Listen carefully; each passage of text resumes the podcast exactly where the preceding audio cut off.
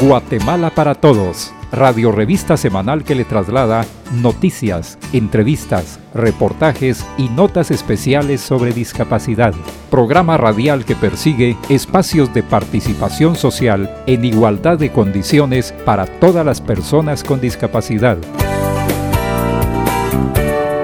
¿Qué tal amigos? Es un verdadero gusto reencontrarnos una vez más en el programa Guatemala para Todos, radio revista del Consejo Nacional para la Atención de las Personas con Discapacidad, CONADI, que transmite semana a semana los avances, la actualidad de los asuntos de discapacidad, gracias al apoyo de esta emisora que ha incluido dentro de su programación el abordaje de la discapacidad desde la perspectiva de derechos humanos. Los saluda Néstor Mazariegos, esperando que al escucharnos se encuentren aplicando las medidas de prevención para evitar el contagio y propagación del COVID-19. Recuerde que este virus continúa todavía entre nosotros. A esto se suma el cierre del invierno que ha traído consigo intensas lluvias, depresiones y tormentas tropicales que han provocado la pérdida de infraestructura vial, inundaciones de cosechas, dejando incomunicados a poblados no solo en Guatemala, sino en otros países de la región. La lluvia de invierno se ha extendido durante el mes de noviembre. También esto debe ser una alerta para los conductores de transporte pesado, automovilistas, motoristas y peatones, debido a que el asfalto mojado es motivo de percances viales. Precisamente el 15 de noviembre se conmemoró el Día Mundial en recuerdo de las víctimas de accidentes de tránsito reconocido por la Organización Mundial de la Salud. De acuerdo con estudios de este alto organismo, la tercera causa de discapacidad en el mundo es producto de los accidentes de tránsito. La prevalencia es comparable a los problemas de salud que genera la malaria, la tuberculosis, la infección por VIH. Es por ello que la población con discapacidad va en aumento día a día y uno de los motivos que engrosa esta población son los hechos de tránsito. En el informe Traumatismos causados por accidentes de tránsito y discapacidad, elaborado por la Organización Panamericana de la Salud, indica que al año se pierden 150 mil vidas y deja 5 millones de lesionados. En este mismo contexto, vale la pena traer a mención que hace un par de años, doctores del sistema hospitalario referían que al día ingresaban no de 20 motoristas involucrados en accidentes de tránsito a hospitales de referencia, algunos con golpes leves, pero otros conductores con lesiones más severas. Las fracturas más comunes se dan en las piernas donde el fémur lleva el papel protagonista de la lesión. Este tipo de fracturas por accidente de motocicleta requieren de largos periodos de recuperación, de rehabilitación, sobre todo si la víctima ha pasado por el quirófano. Además, las muñecas son una parte muy frágil de nuestra anatomía y los brazos también pueden sufrir daños. Una persona que conduce un vehículo de dos ruedas y es parte de un accidente vial puede adquirir discapacidad física, o bien, si se conduce a excesiva velocidad y no usa casco, puede adquirir una lesión cerebral que le podría ocasionar discapacidad mental o sensorial. Es por ello, amigo conductor, tome sus precauciones al conducir en las calles y avenidas en la cinta asfáltica. Recuerde que es una responsabilidad ir al volante, literalmente en sus manos lleva su vida, la de su copiloto acompañado y de los peatones. Es verdaderamente lamentable que una imprudencia pueda acabar con una vida humana. Precisamente en este día marco observé cómo varias cruces, de esas que se encuentran en los arriates o banquetas, tenían flores y una veladora. Muchas de esas cruces se encuentran en esos lugares porque algún peatón estaba en el lugar equivocado en el momento menos oportuno, o bien otro conductor transitaba de manera correcta en el carril correspondiente y fue colisionado por un piloto imprudente sitio donde ocurrió un accidente de tránsito, y ahora que se acercan las fiestas decembrinas propias de fin de año, no es buena combinación mezclar alcohol y velocidad. Tómelo muy en cuenta. Luego de este breve comentario, en el marco del Día Mundial en recuerdo de las víctimas de accidentes de tránsito, le comento que en el programa de esta oportunidad estaremos abordando un tema sobremanera interesante. Nos referimos a la diabetes, una enfermedad que desarrolla discapacidad. Es por ello que hemos invitado al doctor David Gordillo de la Asociación Apego para que nos oriente sobre qué medidas debemos tomar para evitar adquirir esta enfermedad y qué hacer cuando se ha desarrollado en nuestro organismo y evitar complicaciones que deriven en alguna deficiencia. Además, no pueden faltar las noticias de la semana con las acciones más importantes que generan las organizaciones de personas con discapacidad. Acompáñenos una vez más en el programa Guatemala para Todos. Para alcanzar nuestro desarrollo personal y contribuir al progreso del país, las personas con discapacidad física demandamos el cumplimiento de nuestros derechos, educación inclusiva, programas integrales de salud, habilitación y rehabilitación, accesibilidad en espacios públicos y privados y la implementación de nuevas formas de trabajo. Ignorar mis derechos es discriminación.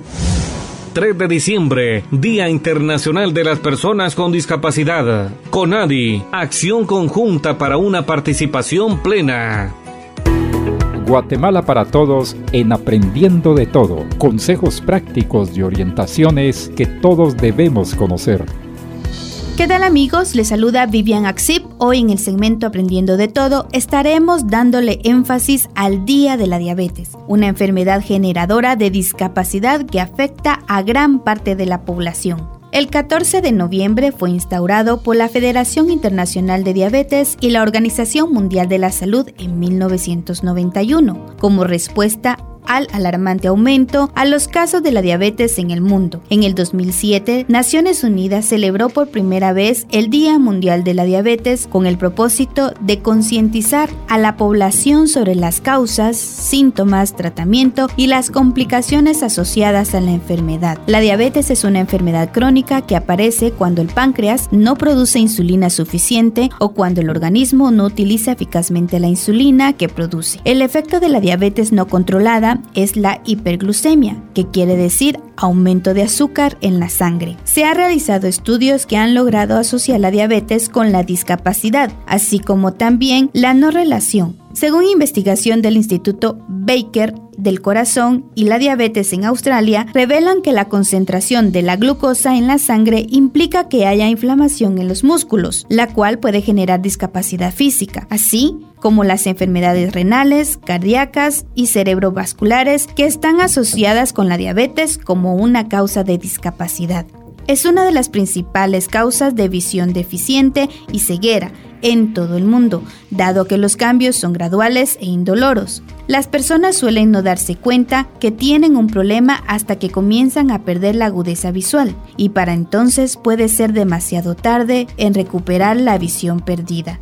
También puede generar amputaciones que causan discapacidad motora, derrames, entre otras. La doctora Aida Monzón, representante de Visualiza, manifestó un aumento en retinopatía, enfermedad visual generada por la diabetes e hipertensión, debido a que las personas no están atendiendo adecuadamente su dieta o no cuentan con la disponibilidad para la compra de los medicamentos. La Organización Mundial de la Salud estima que la enfermedad afecta el 6% de la población, aumentando significativamente en la relación a la edad, entre el 10 a 15% en la población mayor de 65 años y el 20% se considera solo para los mayores de 80 años. Pero la diabetes se está manifestando cada vez a temprana edad y se teme que esta enfermedad llegue a alcanzar a 300 millones de personas para el 2025. En los últimos años a nivel regional se ha reportado que la diabetes es una causa de discapacidad y esto se debe a que es una enfermedad crónica degenerativa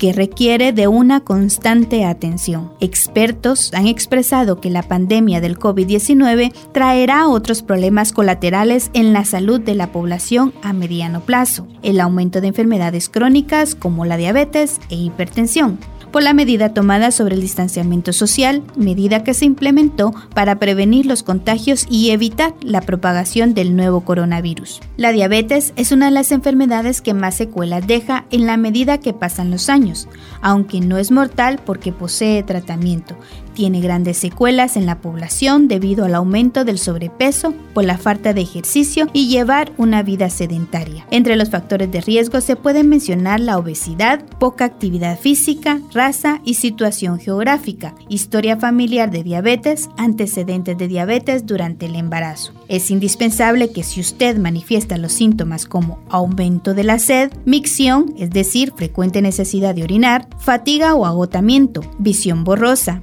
pérdida de peso, aumento del hambre, llagas de curación lenta e infecciones frecuentes, encías rojas e inflamadas, hormigueo o entumecimiento en las manos o los pies. Ante esta situación sobre la diabetes, el Consejo Nacional para la Atención de las Personas con Discapacidad CONADI le recomienda estar atento a los síntomas y acudir al médico lo antes posible, ya que un tratamiento temprano puede prevenir complicaciones y adquirir una discapacidad. Esperamos que este tema sea de su interés, el cual lo estaremos complementando en la entrevista de la semana. Los invitamos a seguir en sintonía del programa Guatemala para Todos para alcanzar nuestro desarrollo personal. Las personas con discapacidad intelectual queremos tener oportunidades sociales, educativos y laborales. Ignorar mis derechos es discriminación. 3 de diciembre, Día Internacional de las Personas con Discapacidad. CONADI, acción conjunta para una participación plena. Conversamos sobre discapacidad. Guatemala para todos en la entrevista. Tenemos el gusto de conversar en esta oportunidad con el doctor David Gordillo de Apego respecto a la diabetes, una enfermedad generadora de discapacidad. Bienvenido a este segmento. ¿Cuál es la finalidad de establecer noviembre como el mes marco de la diabetes? Desde varias décadas atrás se ha considerado el 14 de noviembre de cada año como el Día Internacional del Cuidado de la Diabetes. Esto es en honor a la fecha del nacimiento del doctor Frederick Banting, quien fue el que descubrió la insulina en base a unos experimentos que se hizo en una universidad en Estados Unidos junto con el doctor Best. Banting y Best tuvieron a bien pues hacer varios estudios en animales y ellos aislaron la insulina y desde entonces, desde el año 1921, pues ha sido un antes y un después en el tratamiento de la diabetes. De esta forma, pues todos los 14 de noviembre son considerados los días de la diabetes. No tanto como celebrar la enfermedad, sino más como celebrar y dar una conmemoración importante a todas las víctimas de esta enfermedad durante muchísimos años y ahora en la fase de concientización de que la diabetes, a pesar de ser una enfermedad que puede considerarse incurable, tiene una facilidad muy grande de poderse tratar para favorecer una vida con diabetes pero libre de complicaciones.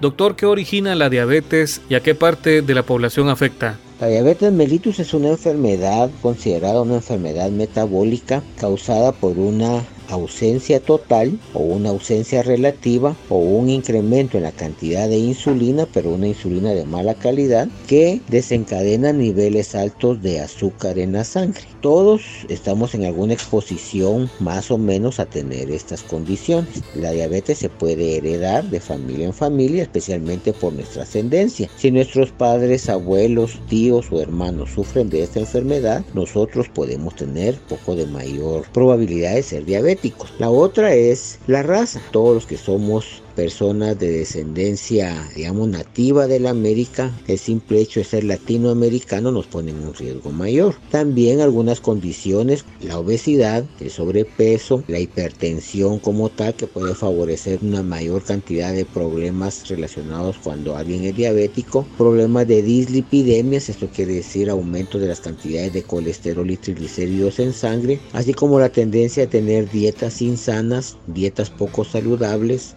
ausencia de ejercicio, exceso en el consumo de bebidas alcohólicas, incluso el hecho de fumar pueden ser considerados como factores de riesgo para ser diabético.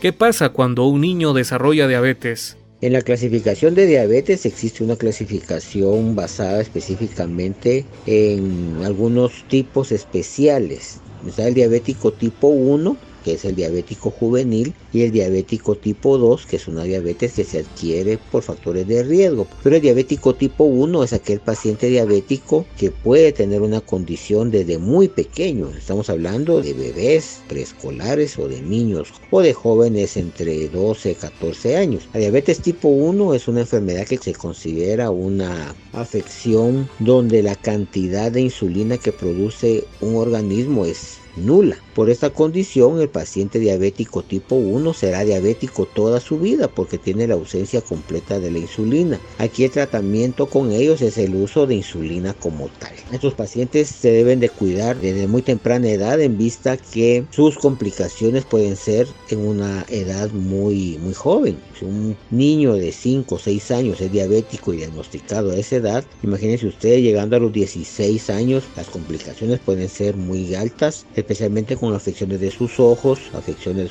de su, sistema vascular, sus vasos sanguíneos, sobre todo los riñones y el corazón, donde la afección puede ser eh, mayor. La diabetes es conocida como una enfermedad generadora de discapacidad. ¿Qué tipo de deficiencia sensorial o física puede provocar? La diabetes es una enfermedad que si se lleva bien es una enfermedad que tiene pocas complicaciones. Pero entre las complicaciones que vemos en pacientes diabéticos que no han cumplido con sus regímenes de ejercicio, de dieta y de cumplir con un buen apego, una buena adherencia, un buen seguimiento, un control médico adecuado, pues pueden tener complicaciones inclusive en cualquier parte del cuerpo. Lo que más consideramos como generador de discapacidad, primero es la retinopatía diabética. El paciente puede tener desde una disminución en su agudeza visual, llegar a tener formación de cataratas, hay desprendimiento de retina con lo que se dan casos prematuros de ceguera, incluso ceguera parcial o ceguera total. La otra son los pacientes con insuficiencia renal crónica. El exceso de azúcar que fluye en la sangre de los pacientes diabéticos tarde o temprano causan un menoscabo en la función renal, favoreciendo una condición que se llama insuficiencia renal. Esta insuficiencia renal precipita muchas cosas en el cuerpo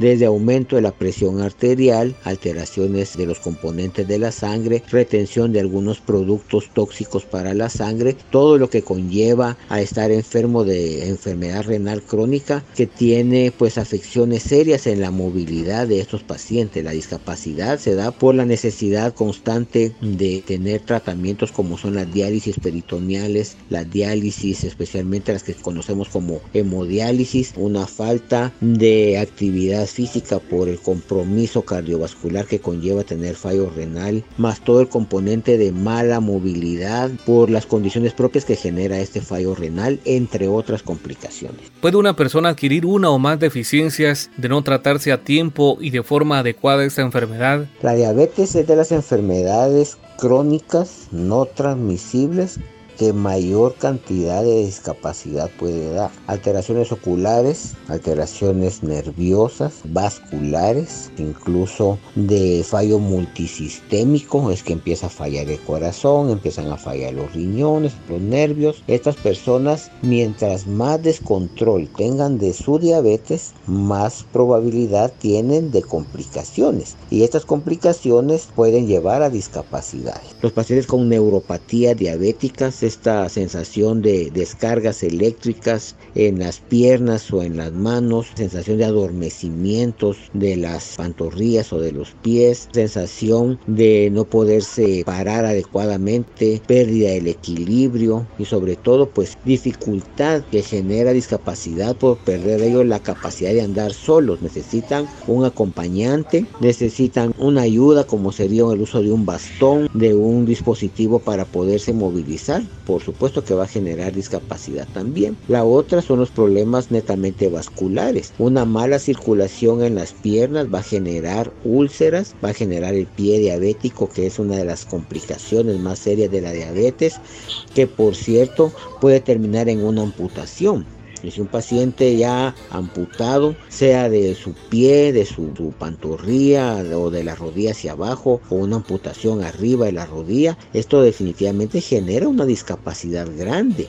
Una persona puede estar viviendo con una deficiencia moderada y al desarrollarse diabetes ¿Podría esta alcanzar un nivel crónico? Todas las enfermedades pueden empezar como algo leve, pero la falta de seguimiento, la falta de control, la eliminación de algunos tratamientos, la suspensión abrupta de estos medicamentos pueden llevar de un cuadro leve de complicaciones a que éstas se vuelvan algo ya más importante. Por esa razón es que a todos los pacientes diabéticos les recomendamos enormemente no pierdan sus controles regulares con su médico familiar, su médico general, su médico internista, su médico endocrino endocrinólogo, alguien que de verdad esté muy apegado a su tratamiento porque este es un trabajo de varias personas. Desde el paciente mismo que adquiera la responsabilidad de tomarse sus medicamentos como son, de la familia que apoye económicamente para comprar los medicamentos, pero también el médico tiene que estar en toda su entereza de poder asistir, apoyar y sobre todo de poder prever cualquier complicación en un paciente porque algo leve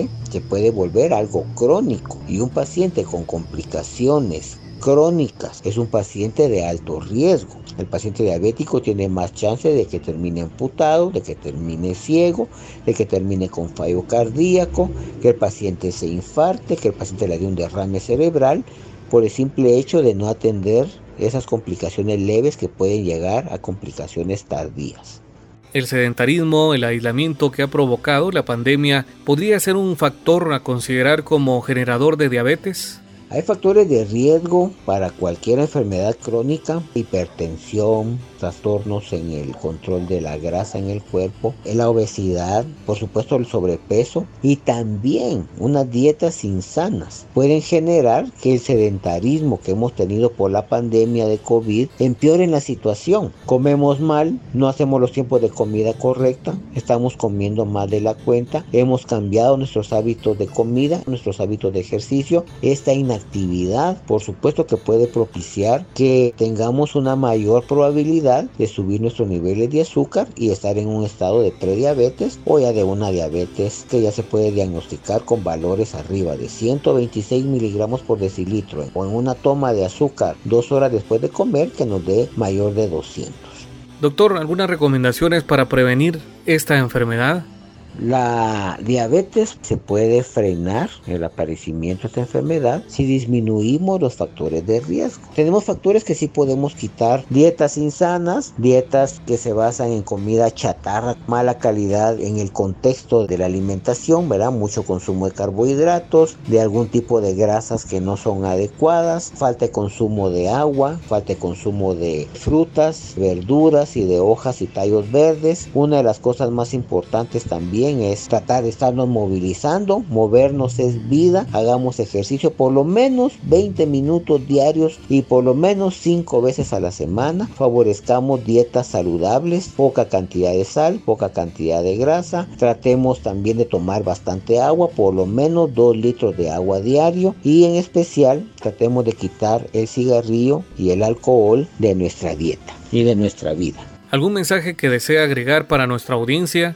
Estimados oyentes, yo quiero que ustedes tomen la consideración de que no esperen a estar enfermos, de que no esperen a tener cosas que ya no aguantan en su casa. Visiten al médico regularmente, hagan sus citas con el doctor, hagan sus chequeos por su salud, háganlo por la necesidad de sentirse bien. Consulten con su doctor, vean que estén sanos, bendito Dios si están sanos. Y si tienen alguna enfermedad, dejen que el médico le lleve su enfermedad de una forma donde usted no sienta que esté enfermo, de no llegar a complicaciones. Hágalo por usted y por su familia.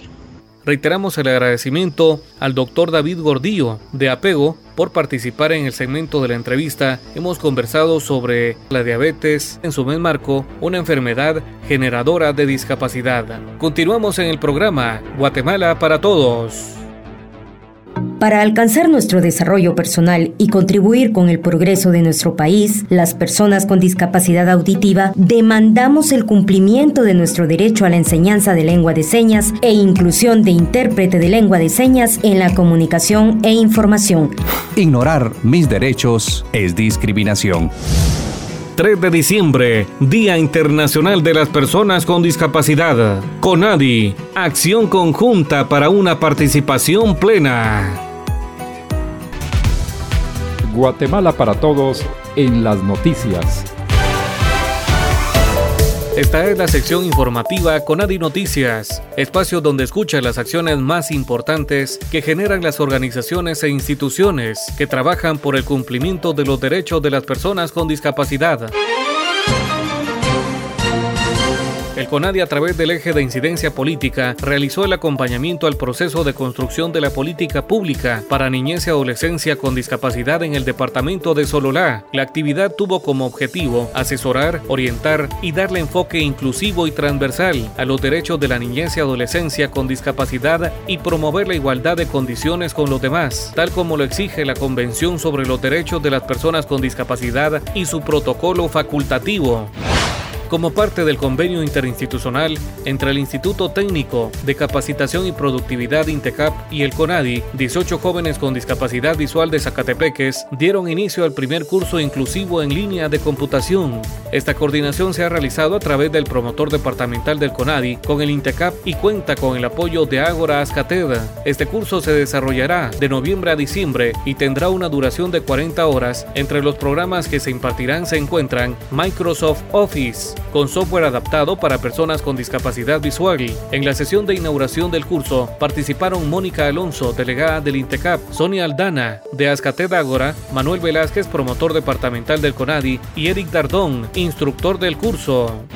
En el marco de la reactivación económica, el CONADI, Mineco, Mintrav, Conjuve, CISP Italia y BAC Credomatic llevarán a cabo el seminario inclusivo virtual Seis claves para pensar como emprendedor. Para mayor información visite las redes sociales del CONADI.